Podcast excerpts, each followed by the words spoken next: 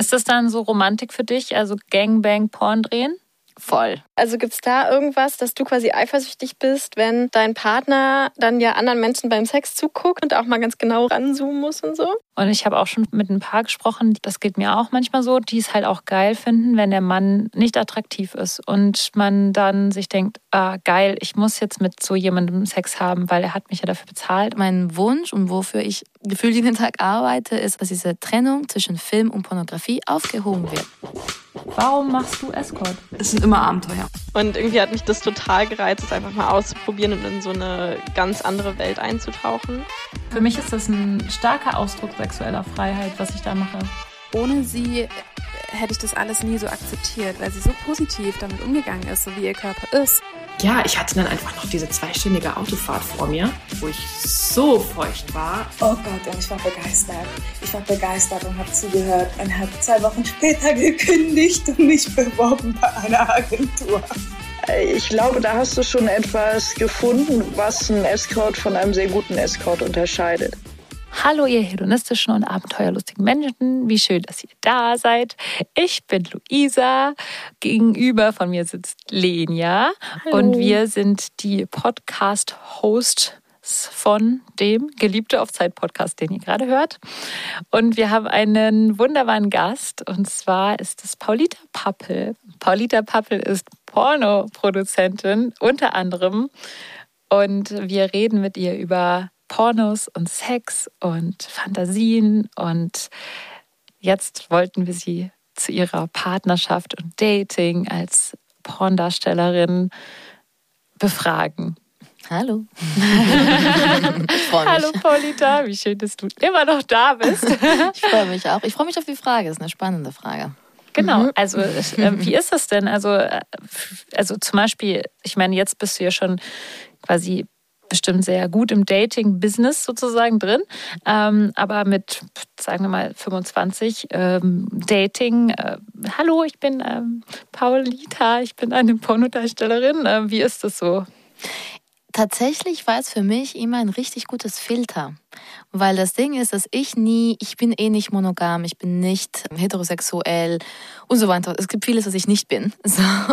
Und was ich immer wieder erklären musste und auskämpfen musste tatsächlich.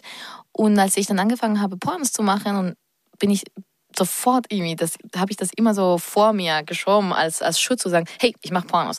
Und weil bei der Reaktion konnte ich ja sehen, ob jemand irgendwie überhaupt auf mich klarkommen wird oder nicht. Weißt du, wenn jemand sagt so, uh, oder uh, weird, wieso, uh, wie geht das, ne? Dann ist klar so, hey, weißt du was, wir werden uns eh nicht verstehen. Also wir werden eh nicht, wir passen eh nicht zusammen. Wenn du, weißt du, wenn jemand sagt so, ach echt, wie geil, cool, erzähl mal davon, so, mhm. dann denke ich mir so, okay, wir haben eine Chance. Mhm. Deswegen war es für mich eher eigentlich besser, eben diese ne, Porno-Persona und dieses Kant und einfach so richtig offensiv damit irgendwie zu sein, weil es war wie ein Schutz für mich tatsächlich. Von In welchem Alter hast du eigentlich angefangen? Anfang 20.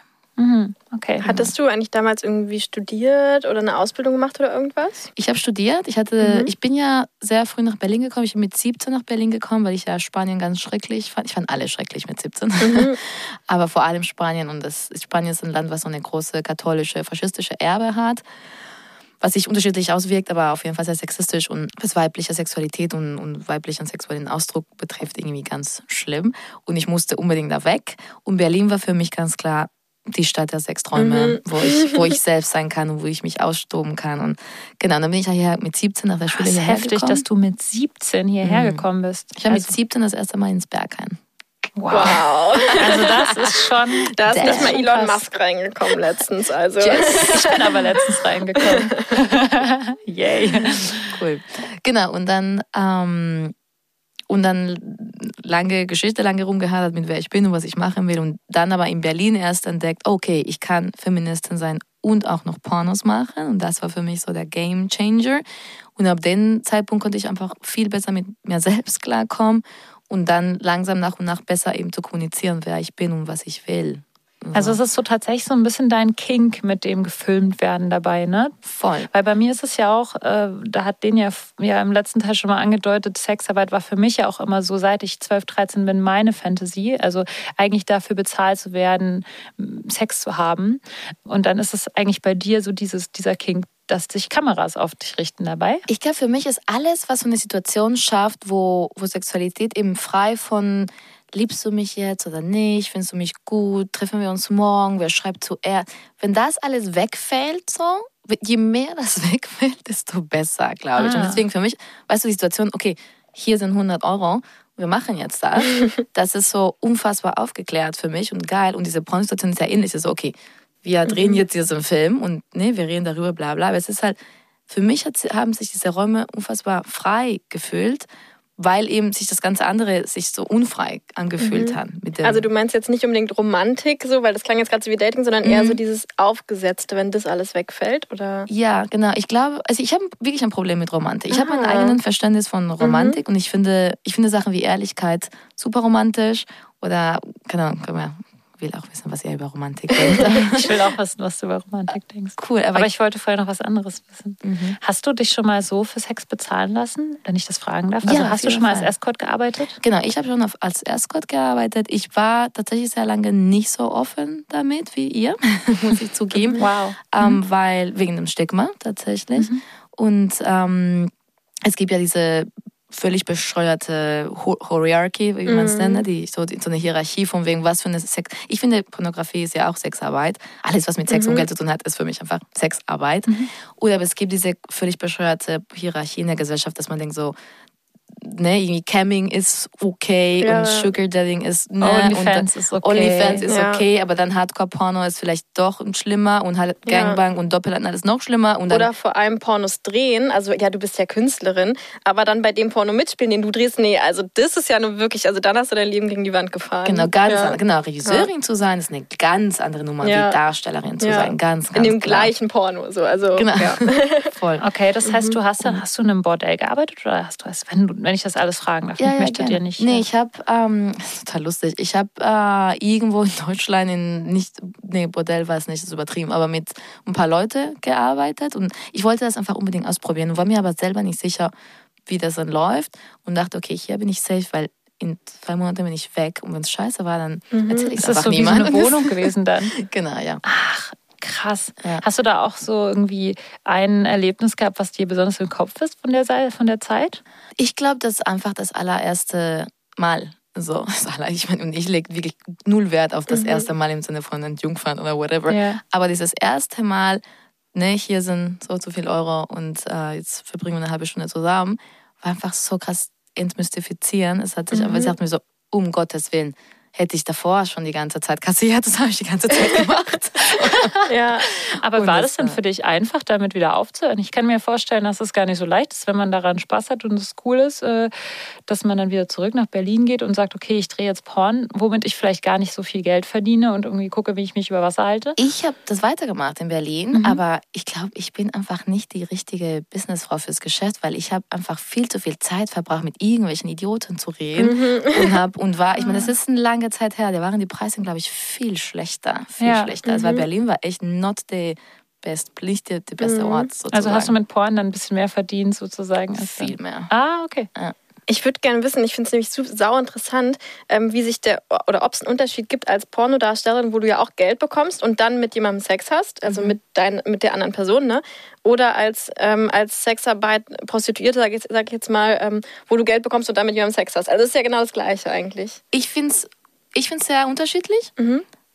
Aus dem Grund, weil der die Motivation, also wofür haben wir jetzt Sex, ist ja eine ganz andere. Mhm. Bei dem, bei der, bei dem Full Service, also bei dem, ich bin mit einer Person, die Person zahlt Mhm. mir jetzt und wir besprechen, was diese Person gerne hätte, ist ganz klar, ich bin da für diese Person. Ich biete diese sexuelle Dienstleistung im Moment für sein oder ihr Vergnügen. Beim Porno ist ja was anderes, weil das Endprodukt, und warum wir hier alle sind, ist der Film. Und das, ich finde schon, dass das eine sehr unterschiedliche Dynamik schafft zwischen den Menschen. Und die Kommunikation ist auch anders. Also es Aus macht meiner mehr Erfahrung. Team, Ja, Teammäßiges Genau. quasi. Ich würde sagen, Porno ist eher so ein Ja. Teamwork und wir machen zusammen, um halt diesen Produkt am Ende zu Mhm. haben. Und das andere ist eben ganz klar, okay, ich biete dir diese Mhm. Ja, Sexleistung Es an. ist, eine, es ist ja eher so eine Alleinleistung in dem Sinne. Außer wenn wir zum Beispiel, Lenia und ich zum Beispiel ein Duo haben, dann ist es auch so ähnlich. Dann ist es für, wir sprechen uns auch so ein bisschen ab und es ist dann für uns beide so wie so eine, boah, wir machen jetzt dem wieder zusammen was Cooles und es ist ein anderes Erleben, auch weil man zusammenarbeitet irgendwie. Mhm. Und hast du bei einer Sache mehr Spaß? Also hat es dir mehr Spaß gemacht, Sex zu haben mit jemandem für ein Porno oder Sex zu haben mit jemandem als Dienstleistung für die Person? Mir macht tatsächlich Pornos mehr Spaß, aber Mhm. einfach wegen diesem, das wird gefilmt und das hat Mhm. das ist einen anderen Mhm. Kick nochmal. Ja. Dieses Bist du auch ex exhibitionistisch? Also hast du auch gerne Sex vor anderen Leuten in einem Club oder so? Jein. Ich, glaub- ich würde sagen, ich bin Exhibitionistin, aber Mhm. ich glaube, ich finde das, das Aufnehmen, dass Leute sich das nachanschauen, Mhm. fast mehr antören als jetzt im Live. Also ich würde auch Hm, Sex okay. im Live im Club haben. So ist Ja. es nicht. Oder so auf der Bühne oder so. Ja. Ja, siehste Bühne finde ich schon mal besser. Ja, ah, okay. Ich glaube, es ist dieses Ja. Show-Element, Ja. was ich einfach gut finde. Äh, Sind es viele Leute so wie du, also in der Pornindustrie? Meinst du, dass die meisten Leute es eher machen wegen dem Geld oder wegen dem, dass sie eigentlich es geil finden, dabei gefilmt zu werden und auf so einer Bühne zu stehen und so? Ich glaube, es ist super unterschiedlich. Ich, würd, Mhm. ich finde, ich habe so viel, mit so vielen Menschen gesprochen und es ist, manchmal denke ich mir so, hä, wie kann das sein, dass wir so unterschiedlich sind, wenn wir das Gleiche machen? So, oder? Mhm. Ja. Aber ich meine, viele Leute gucken sich ihre eigenen Pornos zum Beispiel gar nicht an. Die mögen, das, das ist zum Beispiel sehr Aber du guckst ja deine eigene. Das wollte ich, auch noch fragen, ob die dich auch anhören. Aber okay, also ja, red erst mal aus. Ich, ich gucke mir die an, aber nee, die tönen mich nicht unbedingt an. Tricky, ja. Mhm. Aber, aber die Motivationen sind, glaube ich, wirklich sehr unterschiedlich. Mhm. Klar, Geld, klar. Ich würde behaupten, dass es tatsächlich auch viele Menschen gibt, die so ein bisschen ähnlich wie ich einfach diesen, diesen Raum suchen, wo sie so ein bisschen freier sexuell sein können. Es ist so lustig, finde ich, oder so ironisch, weil viele Leute denken, ne, das wäre gerade Pornografie wäre ein Raum, wo viele Frauen eben nicht freie Sexualität ausleben können oder wo sie, ne, schlimmstenfalls gezwungen werden, irgendwas zu machen, was sie nicht wollen. Ich denke mir so, nee, ich glaube, Frauen werden in sehr vielen Bereichen in unserem alltäglichen Leben gezwungen, irgendwie ihre Sexualität zu biegen oder nicht oder nicht in Kontakt mit der zu treten. Und ich glaube, gerade Pornografieräume kann es für viele Frauen sein, der Ort, wo sie einfach endlich mal sexuelle Subjekte sein können und äh, das ausleben können. Und, und, und ja, das ist halt mit einer Motivation, um dahin zu gehen. Aber ich glaube, es ist wirklich sehr unterschiedlich von Mensch zu Mensch. Es gibt tausend. Ja, wie ja beim Escort oder bei, ja, bei unserer Sexarbeit auch. Es gibt ja auch Leute, die machen das halt nur fürs Geld und haben gar keinen Spaß daran. Dann gibt es manche, die machen es nur, weil sie Spaß daran haben und könnten eigentlich auch irgendeinen anderen Job machen oder haben sogar einen anderen Job und brauchen das Geld gar nicht. Und also es ist ja so, Ja, aber es gibt einige, also ich habe jedenfalls mit einigen gesprochen, die genau diesen, dieser Kink antönt, dafür bezahlt zu werden, die schon von genau diesem Kink angetönt werden. Und ich habe auch schon von mit ein paar gesprochen, die, das geht mir auch manchmal so, die es halt auch geil finden, wenn der Mann, oder ja, es ist ja meistens ein Mann, der einen bucht, ähm, nicht attraktiv ist. Und man dann sich denkt, ah, geil, ich muss jetzt mit so jemandem Sex haben, weil er hat mich ja dafür bezahlt und das dann so in diesen Kink noch mit, mit reinfließt und das einem die Fantasie dann noch so ein bisschen antörnt. Es ist auch ein krasses Tabu, eigentlich das auszusprechen. Total, ich finde es super, ich, dass ich tue es jetzt einfach, weil ich, ich finde schon, dass ganz viele Leute sich so krass für ihre Fantasie und für ihre Sexualität schämen. Ja, und wir, wir versuchen es ja aufzube aufzubrechen, das ganze Thema. Ähm, wobei ich dich auch noch mal fragen wollte, Paulita, hast du schon mal Beziehungen gehabt in deiner Vergangenheit, in der, in denen du für deine Sexualität geschämt wurdest und in der dein Partner eben nicht damit klarkam, was du gemacht hast oder Partnerin und äh, du dich dann da ein bisschen verbogen hast oder irgendwie so tragische Erfahrungen hattest? Auf jeden Fall. Tragisch würde ich vielleicht nicht so weit gehen, die zu nennen, aber ich habe oft Probleme gehabt. Also von, ich glaube, die Probleme waren von Eifersucht, was wie gesagt nicht nur mit dem Pornos zu tun hatte, sondern generell mit Nicht-Monogamie. Ja. Aber, aber für mich war, glaube ich, ich glaube, für mich ist Eifersucht gerade bei den Pornos am, am wenigsten nachvollziehbar. Ich, bin, ich kann auch ein eifersüchtiger Mensch sein, aber ich denke mir so, ey, aber beim, gerade beim Porno ist das so eine abgeklärte Situation, da brauchst du wirklich nicht eifersüchtig sein, so bitte. aber es ist ja nicht nur, dass du Sex mit ne, einer Person im Pornoset hast und dass das auch andere sehen, dass du überhaupt ein sexueller Mensch außerhalb der Beziehung bist. Das ist, glaube ich, problematisch für viele Menschen. Und ähm, ich habe sehr runtergelitten über, unter Beziehungen, die das nicht gut fanden, wie ich war. Beziehungsweise ich glaube, für mich war das erste Mal, dass ich das Gefühl hatte, okay, ich bin jetzt mit jemandem zusammen, der mich liebt, der, die mich liebt, weil ich so bin, wie ich bin. Und nicht obwohl ich so bin, wie ich bin. Ja. Wisst ihr, wie ich Ja. meine? Ja, oft wird es ja so auch vielleicht akzeptiert, so, ja, okay, du bist jetzt halt Pornodarsteller und okay, du bist Schluck's jetzt, halt jetzt. Escort, genau, Ja. aber genau, und das ist aber, aber das ist irgendwie klar schon so, naja, ich akzeptiere es halt. Mhm. Aber es ist nicht so, als dass es so ganz, also dass es so also wirklich äh, muss ja nicht mal gefeiert werden, aber dass es einfach ganz normal gesehen wird, sondern es ist immer so Ich finde aber auch, dass es gefeiert wird, was ist Teil von mir. Ja. Und das ist so ein schönes Gefühl, mit jemandem in einer Beziehung zu sein, der es auch feiert. Nicht nur akzeptiert, nicht nur irgendwie sagt, okay, ich toleriere es, sondern ich, ich feiere es als, ich liebe diesen Teil von dir. Weil es ja ein Teil vom Ganzen ist. So, Ja, ne? das ja. ist, warum ich auch einfach, genau, das ist meine Sexualität und warum ich so bin. Und das ist, wenn du das eine irgendwie ausklammern willst, oder das macht Ja. keinen Sinn. So, das ist einfach, ne, Menschen kommen im Paket. Hattest Du hast dann ja- auch irgendwann mal so einen Switch, so einen Punkt, wo du gesagt hast, so jetzt habe ich eine Partnerschaft, wo das wirklich so ist und davor hatte ich diese Partnerschaften, wo es einfach niemand akzeptiert hat oder wo es immer schwierig war? Es Oder war gab es immer mal wieder solche und solche und solche? Immer mal wieder solche und solche. Glaube ich. Ich glaube, ich habe immer wieder versucht, so meine Grenze zu setzen und zu sagen, so, okay, das mache ich jetzt nicht mehr oder das äh, kommuniziere ich von Anfang an und das ist non-negotiable for me. Aber ich bin auch ein sehr empathischer Mensch auch. Und wenn ich mich auf einen Menschen irgendwie, ist ja halt so, wenn man sich, oder für mich ist das so, wenn ich mich darauf einlasse und dann sehe ich den Menschen leiden oder, ne, dann bin ich nicht so, dass ich sage, ja, nee, aber ich habe jetzt gesagt, das, dann kann ich nichts, also ich bin schon, und meine Grenzen sind auch nicht so mega non-negotiable, also meine Grenzen sind so ein bisschen fließend, auch oder flexibel oder wie auch immer. Und deswegen war es aber trotzdem immer wieder so, dass ich tatsächlich in Situationen war, wo die für mich nicht wirklich gut waren. Aber was jetzt, ne, ich, ich mache niemanden schuldig, ich glaube, es gehören immer zwei zu einer Dynamik, aber wo es war aber ein Prozess, wo ich immer mehr und mehr gewusst habe, okay, das ist wirklich non-negotiable für mich. Und wo ich halt die, ich sage jetzt mal, die Red Flags gesehen habe, wo ich dachte, nee, das wird wirklich nicht funktionieren. So. Und bis zu dem Punkt, wo ich, ich würde behaupten, dass ich jetzt wirklich am Punkt bin, wo bestimmte Sachen mir, ich sage jetzt mal so, nicht mehr passieren würden. Mal gucken. Ja, ja. Du, du hast ja in den letzten Folgen schon öfter von deinem Partner, ähm, Rottweiler nennt er sich, ähm, gesprochen. Genau, du hast es eigentlich gerade so ein bisschen beantwortet, glaube ich, aber du hast gesagt, dass er die Kamera führt, richtig? Bei Ja. deinen Pornos, die du dann produzierst. Ähm, und bist du dann eigentlich eifersüchtig? Oder also gibt es da irgendwas, dass du quasi eifersüchtig bist, wenn dein Partner dann ja anderen Menschen beim Sex zuguckt oder so und auch mal ganz genau rangehen muss, ranzoomen muss und so? Spannende Frage, habe ich mir nie, nee, null. Interessant, dass man es auch so fühlen könnte. Ja. Nee, du wir bist dann eher so, hä, du hast da nicht gut genug hingeguckt. So, Guck mal, da Guck gehst mal du an der spannenden Szene vorbei. wir machen ja, wir machen ja Co-Regie. Das heißt, wir machen alle Filme zusammen. Wir, Ich sage ja ehrlich gesagt, ich sage ja immer, er ist eigentlich der Künstler, künstlerische Leiter. Er hat äh, Film studiert und hat sehr, also der ist ein Filmemacher. Und ich bin so ein bisschen mehr der, die Geschäftsleitung. Und wir machen aber immer Co-Regie bei allen Filmen. Und ähm, nee, da bin ich wirklich nie eifersüchtig gewesen. Ich glaube im Gegenteil, für mich ist es total schön, dass wir das teilen können. Und wie gesagt, für mich ist das irgendwie auch Teil unserer Sexualität im weitesten Sinne. Und ähm, hat er dich schon mal gefilmt, als du Sex mit jemand anderem hattest? Bei diesem einem Gangbang, was ich gemacht habe, wo ich die Hauptdarstellerin war. Genau. Das Bei dem er- Verbotenen. Bei dem Verbotenen, was ich nicht zeigen darf. Ja, da hat er Kamera gemacht und das, der Witz war halt so, ich kann das eh spoilern, weil wird eh wahrscheinlich niemand sehen. Ähm, der Witz ist halt, alle sterben nacheinander und dann brechen wir sozusagen die vierte Wand und er, also mein Partner Rod, kommt halt mit einer Kamera und er bringt auch jemand um und dann gebe ich ihm einen Blowjob. Und das ist so ein klassischer POV-Blowjob, aber es ist halt Das auf heißt, du einmal... stirbst nicht. Nee, natürlich nicht. Ach so. Äh, Ich bin noch die Heldin.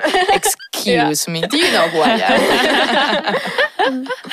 genau, ja. Nee, das stimmt. Und das war anscheinend nicht so unfassbar easy für ihn. ah, okay. Gerade weil es dann auch irgendwie so viele, also weil es halt ein Gangbang war und so.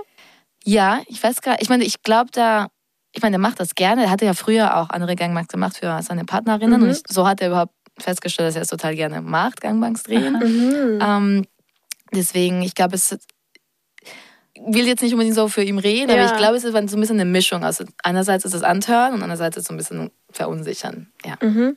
Okay, spannend. Also er hat schon früher Gangbangs gedreht mit anderen Partnerinnen, die er früher hatte. Genau, ja. Okay, das heißt, er war in der Pornobranche, bevor ihr euch kennengelernt Nee, habt. das waren private Gangbangs. Ach, private Gangbangs. Das Genau. heißt, da gibt es auch so interessante Gangbangs, die dann noch rumschweben. Im, Aber die werden vielleicht auch interessant sind. ah, okay, also und wie habt ihr euch denn kennengelernt? Tatsächlich durch eine Dating-App. Ach, Und das da stand drin, hey, ich bin Pornodarstellerin, bei ihm stand, hey, ich bin Pro Porno-Producer und dann habt ihr euch geswiped, oder wie? Nicht wirklich. Wie, es war ein bisschen anders. Wir hatten das gar nicht in unseren Profile. Und wir haben uns getroffen und ich habe ich hab einmal den Date gecancelt äh, und ich habe gesagt, ich muss äh, Filme gucken. Und das, ich musste zu viel fürs Pornfilmfestival sichten. und dann haben wir uns getroffen und er meinte, ja, was für Filme musstest du sichten? Ich habe gesagt, ja, ich arbeite fürs Pornfilmfestival.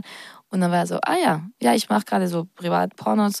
Und ich so, was für Pornos? Und er so, ja, ich drehe gerne Gangbang. Und ich so, oh, ich will auch Gangbangs drehen. Jackpot. Jackpot, genau. Ja, es war so Liebe auf dem ersten Das heißt, Porno euer, euer, euer Mörder-Blut-Gangbang, das war dann so einer eurer Euer ersten erstes Dates Date. oder was? Es war schon ziemlich am Anfang tatsächlich, ja. Jetzt nicht, also da haben wir uns schon einige Monate gedatet, aber gar nicht so lange tatsächlich. Mhm. Das schon, ja. Aber das ist ja auch ein geiler Zufall, oder? Dass du jemanden triffst und dann ist es so, ja, wir, also stell dir vor, das würde auch uns passieren, das wäre irgendwie cool, oder? Aber was wäre das dann? Na, ein männlicher Escort oder, oder wenn ich ein Date mit einer Frau habe, eine andere Escort. Ach, Das wäre gar nicht mal so krass, weil es ja irgendwie so viele von uns gibt. Das ist nicht mal mehr so krass unwahrscheinlich in Berlin. Ja, Aber das ist irgendwie, aber es stimmt schon, das ist so ein richtiger Perfect Match, weil es, Ja. es wäre dann vielleicht, ja, es gibt ja sowas gar nicht, es gibt ja nicht so ein Gegenstück irgendwie. ja, stimmt, Sinne. bei euch ist es noch perfekter, weil ihr nicht beide das Gleiche macht, sondern euch quasi gegenseitig ergän ergänzt irgendwo so, ja. Voll. Ist das dann so Romantik für dich, also Gangbang Porn drehen? voll. Das, ist, das ist mein Verständnis von Romantik. Wenn mein Partner mein Gangbang dreht, ja, das finde ich. Können wir das bitte als Audioschnipsel in den, in den Anfang reinmachen? Oh, yes. Ist das romantisch? Ja. Need that. Ja, Ja, voll richtig supportive wahrscheinlich, Ja, oder? mega So. support. Ich habe Ja. mir einen Partner, der einen Gangbang mit organisiert und aufnimmt und daraus einen richtig schönen Film macht. Das ist doch, ich meine, was gibt's denn? Es gibt nichts Besseres. Was, was, was ist ein krasseres Zeichen? Liebesbeweis, würde ich Ja. Das ist, also ich, ich muss auch sagen, es ist so, es gibt nichts Besseres als einen Partner, der oder die dich halt einfach komplett supportet und in jedem, in allem, was, was du machst, halt irgendwie dich supportet und dich so, dir den Rücken frei hält irgendwie. Das ist so cool. Voll. Ja, schön, Und schwierig zu finden in Wie lange seid ihr schon zusammen? Drei Jahre. Drei Jahre, okay. Aber ihr seid Poli, das heißt, du hast auch andere Partner außerhalb von Porn. Mhm, genau. Partner, wir. PartnerInnen. Ja gut, das war jetzt ganz ehrlich mit der Pandemie und, äh, und wir arbeiten wirklich sehr, sehr viel. Also wir sind schon Workaholics. Da ist jetzt nicht so mega viel Zeit noch für andere Menschen, aber da gibt es auf jeden Fall andere Menschen auch. Und, ja, und Ist es manchmal Sexualpartner. schwer, wenn man zusammenarbeitet und zusammen ist? Das ist ja irgendwie auch oft so eine Dynamik, die nicht so optimal ist. Ich finde, ja, es ist schwierig, weil da vermischen sich natürlich immer emotionale Ebenen, Sachen mit Arbeitssachen und manchmal streitet über Sachen, wo man sich denkt, so, ah, das war jetzt unnötig oder wie auch immer. Ich finde es aber auch schön. Ich bin einfach ein sehr dialektischer Mensch. Ich arbeite gerne immer mit einem anderen Menschen, so. In, muss auch nicht ein Partner sein, aber es ist, ja, ich finde es irgendwie gut. Und ähm, hat sich jetzt auch einfach so ergeben und so ist es. aber, äh, aber ja, es ist nicht immer einfach. Also ich glaube, es ist nicht für jeder Mensch. Viele Leute sagen auch so, "Oh, könnte ich niemals machen. Ähm, ich ich finde es toll, ich finde es hat auch super viel Positives, aber ja, es ist nicht immer einfach. Wie sieht dein Alltag denn so aus? Also wenn du jetzt sagst, na, ihr arbeitet zusammen und ähm, irgendwie macht ihr viel mit Sex natürlich. Ähm, also wie, wie, wie kann man sich das denn vorstellen? Wie viel Sex siehst du pro Woche, One- sag ich mal? One day in her life. Ja, genau. Also es ist wirklich so, Pappel. dass du quasi jeden Tag 24 Stunden da die ganze Zeit das Gehoppel, nee, wie nennt, ge, kann, wie nennt man das? Gerammel. Ge, Gerammel, genau, das Gerammel siehst oder Nee, gar nicht so tatsächlich. Früher viel mehr, weil früher habe ich für Lustery ja die ganze Content Acquisition gemacht. Das heißt, ich habe ähm, alle Videos gesehen und reviewed. Ähm, das mache ich zum Glück nicht mehr, weil ich habe ein richtig tolles Team an Leuten, die das jetzt selber machen. Deswegen, nee, ich würde sagen, ich gucke in letzter Zeit gar nicht so viel mehr Pornos. Also ich sichte halt fürs Pornfilm Festival noch, da gucke ich einiges. Ich gucke immer mal wieder Lustery-Sachen und ich gucke natürlich unsere äh, Hardwerk-Sachen, aber die sind, wir drehen ja gar nicht so viel. Wir bringen einen Film im Monat raus gerade, deswegen, das hält sich im Rahmen. Wie ist es so für dich, wenn du mit Leuten in Kontakt kommst, wahrscheinlich vor allem männlich, äh, männlichen Menschen, dass du dann irgendwie so ein bisschen als Sexobjekt wahrgenommen wirst? Passiert dir das? Super Frage. Ich habe mich so gefreut darauf, weil nein, passiert mir nicht wirklich. Und das finde ich, es wundert mich tatsächlich. Manchmal ich denke mir so, mich, okay, random Fun Fact. Ich kriege nie Dickpics. Ich auch nicht. Ich auch Warum? nicht. Aber ich liebe das Ding ist, ich liebe Dickpics. Ich finde Okay, also du hast toll. jetzt gerade einen offiziellen Consent gegeben, dass man dir Ja. Dickpics schickt. Yes, Welche please. Adresse? Sag mal deine E-Mail-Adresse. Ich würde sagen, wie wäre es mit Twitter? An deine Assistentin, Twitter? die wir Okay. erreicht haben, oder? Mit die Arme. Oh Gott. Assistentin. genau. Also bloß nicht an die Assistentin. Also bei Also Twitter an die bitte die. Dickpics bei Twitter, Bei Twitter. an. Und was machst du, wenn du einen Dickpic bekommst? Bewertest du das mit Sternen oder was Wenn ist das gewünscht ist, dann mache ich das auch gerne. Ich Okay. freue mich einfach. Muss man nur. dann eigentlich ähm, ein Maßband daneben legen? Weil ich frage mich manchmal, Nee, was, muss wie man das nicht. bewertet werden soll, dann der Penis. Nee, nee, nee. Ich, es, es kommt nicht auf die Größe an. Es kommt, also ich finde schon Dickpics gut, die gut beleuchtet sind. Und ähm, können gerne auch einen Filter drüber. Also ich finde schon, die Leute müssen sich so ein bisschen Mhm. Achtet filmisch. bitte auch auf den Ästhetik. Hintergrund. Es muss Genau. nicht unbedingt irgendwie der, der angehaarte Rasierer noch im Hintergrund rumliegen, eine Genau, gesprungene sondern, Fliese. Sondern eher so ein Gegenlicht vielleicht, irgendwie einen guten, genau. Okay, das ist spannend. Ja. Also Dickpics bitte für Paulita. Genau. Ähm, Aber dieses ja. Mhm. Objekt finde ich so spannend, weil das wird ja, ich würde so gerne wissen, was ihr dazu meint, weil es wird ja so oft über Objektifizierung gesprochen, äh, als wäre das was ganz Schlimmes. So. Mhm. Und ich glaube, es gibt ein riesiges Missverständnis, dass Leute denken, okay, Objektifizierung heißt, ich betrachte jemanden wie ein Gegisch, ein Objekt, ein Gegenstand, also etwas, was leblos ist, also zum Beispiel ein Stück Fleisch. Ne?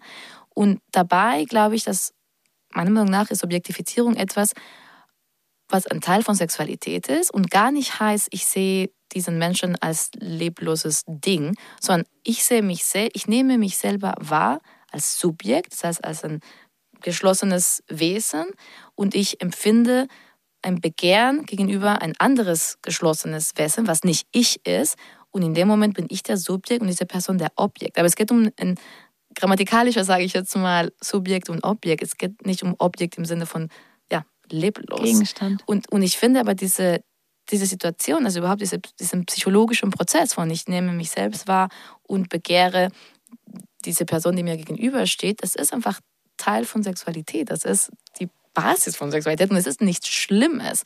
Ich kann jemanden als ne, objektifizieren im Sinne, dass ich sehe dich als jemand, der nicht ich bist und ich begehre dich und äh, ich mache das in einer Art und Weise, die respektvoll und hochachtungsvoll und liebevoll und empathisch sein kann. Wisst ihr, wie ich meine? Mhm. Ja. Also ist die Frage quasi eher die Handlung, die aus diesem Gedanken hervorgeht. Also man darf, die Gedanken sind frei, man darf denken, oh geil, heißes Stück mir gegenüber.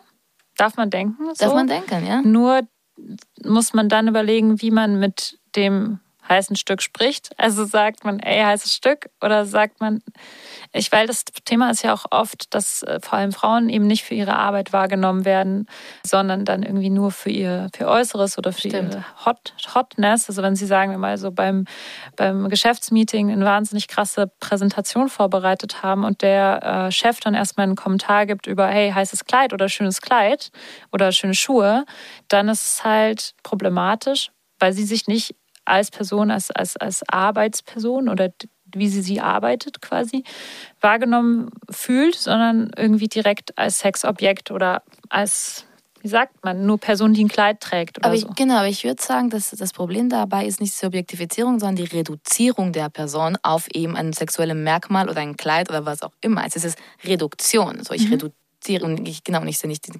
vor allem, ich meine, in diesem Kontext, wenn ein Mensch gerade eine Präsentation gemacht hat, einfach unfassbar unprofessionell und respektlos, irgendwie die Person nicht auf der Ebene zu begegnen. So, ich würde sagen, da gibt es einfach ein Kommunikationsproblem, ganz offensichtlich.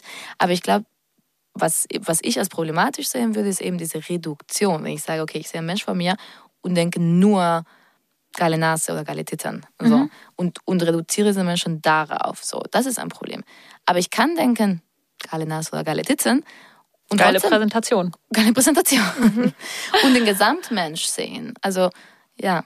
Und das ist vielleicht die Frage, ob das dir passiert, weil darüber reden wir auch öfter mal, dass wenn wir irgendwie jetzt, oder es mir auch schon, tatsächlich alle meine ähm, schlimmen Erfahrungen in der Prostitution sind tatsächlich nicht von Kunden, KundInnen ausgegangen, sondern halt von Menschen, Uber-Fahrern, äh, Menschen im Supermarkt oder keine Ahnung, denen ich erzählt habe, dass ich Escort bin und die mich eben dann reduzieren darauf, sexuelles Objekt zu sein und dann übergriffig ähm, wurden. So. Und das frage ich mich zum Beispiel bei dir auch, wie das irgendwie zum Beispiel auch ähm, von ProduzentInnen oder sowas, oder sage ich mal vor allem Produ männlichen Produzenten ist, ob die dich quasi viel darauf reduzieren, okay, du bist jetzt nur dieses sexuelle Objekt oder so. Ob du da so Erfahrungen machst in deiner Industrie? Ich habe, ich muss natürlich sagen, ich habe jetzt nicht so viel Erfahrung als Darstellerin und gerade, ich sage jetzt mal, in den mehr kommerzielleren Teil der Industrie habe ich selber als Darstellerin gar nicht so viel gearbeitet. Aber nein, ich habe nicht diese Erfahrung gemacht tatsächlich. Und ich glaube, genauso wie du sagst, die Erfahrung aber mit Journalistinnen oder, oder mhm. irgendwelche random mhm. Menschen, die mich eben darauf reduzieren und die habe ich aber sehr, sehr oft gemacht. Und mhm. die Erfahrung, dass ich ausgebeutet werde, um irgendeine Geschichte oder Narrative von einem Journalist oder Journalistin zu bedienen und dass sie mir irgendwie ne, Worte in den Mund legen oder irgendwie. Dauergeile Pornodarstellerin Paulita Pappel zu Besuch? so ungefähr. Ja, mhm. aber voll. Ich war mal, ey, ich habe mal ein Interview mit der Cosmopolitan gemacht, wo ich stundenlang über irgendwie Gender und die Dekonstruktion von Geschlecht und die Heilungswirksamkeit von BDSM gesprochen habe. Wisst ihr, was, ihr, was die so fett geschrieben haben, gehighlightet? Mit Sperma spielen ist geil, sagt Paulita Pappel. Ich so, es aber, kann sein, dass ich ja, das gesagt habe, aber ja. in dem fucking Kontext so. Ja. Und ich oh, denke mir no. so, oh no, come on. So. Ich glaube, JournalistInnen sind eh gefährlich. Aber vielleicht war das, also ich, wenn ich das lesen würde, würde ich das auch erstmal fast emanzipatorisch lesen. Also so wie, hey, da ist jemand, die findet es halt geil, mit Sperma zu ja, spielen. Ja, aber es ist halt auch wieder so eine krasse Reduktion auf irgendwelche Vorurteile von PornodarstellerInnen, dass, du, ja, dass die halt immer nur mit Sperma bespritzt werden am Ende. Das ja. ist doch immer so. Also die haben quasi Shampoo. Also Sperma ist deren Shampoo. Shampoo, ich liebe das. Aber gut, dass du den, den die Gutwilligkeit lesen wolltest. Ja, ich habe mich nur, weil ich habe, glaube ich, letztens, da hat mir ein Kunde, das fand ich ganz süß, hat mir eine Cosmopolitan geschenkt, weil manchen Kunden ist es peinlich, äh, das Geld einfach so zu übergeben, dann machen die es irgendwo rein. Und der hat das halt in so eine Cosmopolitan reingemacht, mhm. glaube ich, dass es die war. Und ich war irgendwie ganz so erstaunt, weil ich habe mir die so ein bisschen durchgeblättert und dachte so, ach, das ist ja gar nicht so schlimm, wie ich es mir vorgestellt hätte. Und deswegen sehe ich, glaube ich, gerade wie so einen guten Willen. Ich will, will das jetzt nicht schon wieder zerstören, dieses Bild, dass nee, die sich auch weiterentwickelt haben. Es ist sieben Jahre her. Das heißt, es ah, hat ja, sich, glaube okay, ich, es okay. hat sich vieles. Ja. Ich glaube, vor sieben Jahren hättest du nie auf so eine Frauenmagazin irgendwie eine Liste gehabt von die beste Frauen-Porno-Seiten oder so. Mhm, oder Porno für Frauen ja, oder ethische mhm. Seiten. Ja. Und das hat man mittlerweile. Mhm, ja, genau. Das, ich glaube, das hat sich wirklich, da hat sich viel getan. Ja. Wie geht ihr eigentlich in eurer in der Pornobranche mit äh, Objektifizierung von marginalisierten Gruppen um? Also sagen wir zum Beispiel queeren Menschen, äh, People of Color, die ja tatsächlich auch äh, sexualisiert sind. Es gibt halt einfach ganz, ganz viele Menschen, die Fantasien haben von, also ich weiße Frau schläft mit schwarzem Mann oder so. Mhm. Das ist ja tatsächlich im Kopf so. Das ist irgendwie auch die Frage, ist das jetzt Rassismus oder nicht? Und wie geht man damit auch um, auch im Framing von so einem Porn? Ich finde, das ist ein sehr heikles Thema tatsächlich mhm. und sehr schwierig und eins mit dem, glaube ich, viele Menschen in der Industrie, die auch darüber ne, reflektieren und, und analysieren, sich schwer tun. Weil einerseits will man ja sagen, hey, alle Fantasien sind richtig. Das haben wir jetzt auch öfters ne, heute im Laufe des Tages gesagt. Und niemand sollte sich schämen für irgendwelche Fantasien, weil es sind eben Fantasien. Ah, und erstmal müsste alles okay sein. Und dann kommen wir aber genau bei solchen, was ist, wenn eine Fantasie ganz klar auf einen rassistischen Stereotyp baut. So, und da wird es schwierig, finde ich. Ich persönlich als weiße Person würde zum Beispiel bestimmte Inhalte nicht produzieren. Mhm. Ähm, ich finde, es gibt Menschen, also ich glaube, es ist auch eine Frage, so von, aus welcher Position, aus welcher Machtposition und welche Reichweite habe ich und wer bin ich und, ne, und wo da da hängt sehr viel damit. Ich finde, eine, eine Person, die bei OnlyFans ihr eigenen Content produziert und irgendwie, weiß nicht, Race Game macht, weil ne, sie selber, dass ihre Fantasie ist und so weiter, das finde ich, ist eine Sache. Aber bei einer sehr großen Produktionsfirma, die sehr viel ne, Videos produziert am Tag und sehr viel Geld verdient, irgendwie ausgerichtet ist aus eben diesen einen ultra rassistischen Stereotyp von den, den kennen wir alle, ne, von den schwarzen Mann, der die kleine äh, weiße Frau ähm, fickt, wenn das darauf gelegt ist, find, sehe ich das schon als sehr problematisch. Und ich finde, da muss auf jeden Fall eine Reflekt, mindestens ein, ein, Austausch stattfinden, weil das Problem ist ja nicht nur, also es gibt zwei Ebenen von Problemen, finde ich. Eins, okay, was macht das? Ich finde, Porn ist Spiegel der Gesellschaft. Deswegen ist es nicht so, dass es, ich würde nicht sagen, das ist die Ursache, mhm. weil das Rassismus war davor da und der Sexismus war davor mhm. da. Es ist nicht erst durch Porn ja. erfunden. Aber natürlich gibt es da irgendwie eine Wechselwirkung und die, finde ich, muss man schon reflektieren. Das andere Problem ist ein industrieinternes Problem. Ähm, es gibt sehr krasse rassistische Strukturen am Staat, die auch damit spielen, also die auch bewirken, dass zum Beispiel bestimmte Menschen für bestimmte Szenen gebucht oder nicht gebucht werden. Oder dass Menschen mehr bezahlt bekommen, wenn sie mit bestimmten Darsteller, Darstellerinnen arbeiten. Und das ist halt auch äußerst problematisch. Und ich finde, also das finde ich das Erste, was unbedingt irgendwie angegangen werden musste, intern in der Industrie, dass man sagt, okay Leute, das können wir jetzt nicht mehr machen, dass wir sagen, ne, es gibt ja immer diese Hierarchie von Solo, Girl, Girl, also lesbisch, äh, Girl, Boy, dann anal und das so das Höchste der Pyramide ist halt interracial zum Beispiel. Ja. Boah, das und das ist, ist, so halt, krass. also ich, ich tue mir schwer, das überhaupt zu sagen, weil es einfach so unfassbar schlimm ist. Äh, und ich finde das, und das bewirkt aber wiederum, dass bestimmte weiße Darstellerinnen sagen, okay, ich, ich warte, bis ich mein Porno drehe mit einem schwarzen Performer, bis ich viel berühmter bin, weil dann kriege ich noch viel mehr Geld. Und das ist halt, das ist wirklich einfach, ne, okay, ganz offensichtlich ein ein Fehler und falsch. Und ich finde, das muss die Industrie intern halt regulieren und darüber muss man einfach viel mehr sprechen. Ja, es ist auch wichtig, ändert. jetzt darüber zu Ja, reden, total. auch wenn es ein heikles Thema ist. Ne? Ja, absolut. Genau. Und das, genau, deswegen finde ich, also zusammenfassend, es gibt zwei Ebenen. Und ich glaube, über beide müssen wir einfach reden und vielleicht nicht unbedingt wir drei, sondern auch andere Menschen, äh, Ja. die eben nicht weiß sind.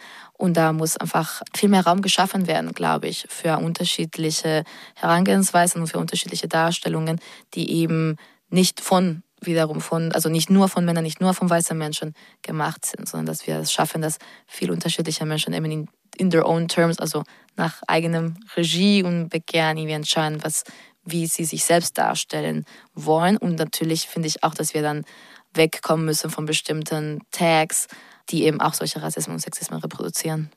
Ja, ich denke jetzt gerade so ein bisschen an so MILF oder sowas als Pornüberschrift, was zum Beispiel mich auch manchmal so ein bisschen triggert. Also ich, ich es gibt ja so, so auch so viele Begriffe, die eigentlich in unserem realen Leben schon beleidigend sind, aber in Pornbegriffen irgendwie noch ganz normale Suchbegriffe sind. Ich weiß auch nicht, wie man dem dann irgendwie Herr wird oder ob man dann einfach das, weil ich meine, ihr habt ja so einen Konflikt, ihr wollt ja einerseits auch Klickzahlen haben, andererseits wollt ihr halt auch sowas nicht reproduzieren. Ähm, Ich, ich glaube, es gibt eine Entscheidung. Also ich zum Beispiel in alle meine Projekte, sei es Luster oder Hardware oder egal was ich mache, ich benutze bestimmte Tags nicht. Ja. Ich, ich versuche immer, oder ich versuche nicht, ich tagge den Content immer aufgrund von den Sexpraktiken, die da gezeigt werden und nicht auf körperlichen, ähm, äh, nach Körper. So. Mhm. Ähm, das ist meine Entscheidung, es ist eine Entscheidung. Natürlich, ich meine, das Problem ist, wenn du in das Internet, wo du Millionen und Millionen von Videos hast und gerade in diesem Business, in dieses Geschäftsmodell von FreeTubes, wo du so viele Videos hast, du musst dich irgendwie, sage ich jetzt mal, zurechtfinden, äh, sind solche Text und die, der Algorithmus und so weiter funktioniert natürlich so. Ich glaube darüber nochmal, wir müssen darüber reden und Lösungen finden. Und ich finde, also nur um die Komplexität irgendwie ganz versuchen so ein bisschen aufzufassen. Natürlich gibt es auch Leute, oder zum Beispiel, es gibt Menschen, die sagen, okay, aber ich möchte, ich gucke eine Transperson, ich gucke gerne selber nach Pornos mit Transpersonen, ich brauche irgendeinen Tag, um die zu finden. So. Ja. Äh, Aber okay, aber wie machen wir diese Tags, sodass die eben auch selbst erwählt sind von den Performenden und nicht aufgesetzt sind? Also, dass es eine Selbstbestimmung ist und keine Fremdbestimmung. Und dann, dass wir trotzdem Menschen verhelfen, den Porn zu finden, den sie gucken wollen, ist ja auch, soll ja auch so sein. Aber wie, ich glaube, es bedarf einfach ein bisschen eine Reflexion. So schwierig ist das nicht. Und eine Entscheidung auch. Ich denke, also eine Möglichkeit wäre ja halt, das irgendwie mehr gebührenfinanziert zu machen, worüber wir im allerersten Teil schon geredet haben, damit man von diesem Markt irgendwie gelöst ist, an dem man sich halt irgendwie halten muss, wenn man damit Geld verdienen will. Eben, wenn wir das schaffen, andere äh, Geschäftsmodelle zu machen, andere Vertriebswege zu eröffnen.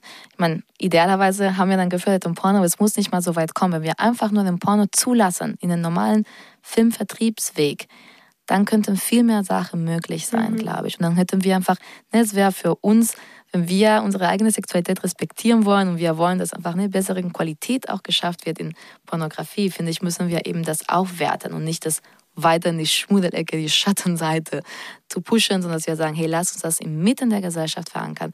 Lass uns darüber reden, offen darüber reden, ohne Scham. Und lass uns das feiern und lass uns gute Produkte herstellen, die eben divers sind und vielfältig und viele Menschen ansprechen und alle zelebriert werden und auch die Sexualität zelebriert wird. Ah, das war jetzt eigentlich so schon gut. wie so ein schönes Schlusswort. Ich wollte dich eigentlich auch nach deiner Vision fragen und das klingt jetzt schon so Ja. wie deine Vision. Tatsächlich, also für mich, mein Wunsch und wofür ich gefühlt jeden Tag arbeite, ist, dass ich mir denke, ich hoffe, dass in Deutschland Paragraph 184 abgeschaffen wird. Also einfach, dass diese Trennung zwischen Film und Pornografie aufgehoben wird. Dass wir einfach das nicht mehr so voneinander trennen, sondern dass wir sagen, hey, Pornografie ist nichts anderes als Film.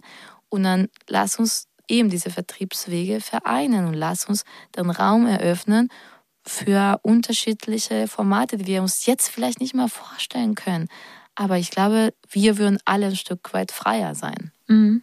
Es wäre so schön, wenn in unseren normalen, in Anführungszeichen konsumierten romantischen Komödien und Filmen richtige Sexszenen vorkommen würden. Also ich persönlich mag manchmal romantische Komödien. Du hast ja schon gesagt, du hast sie.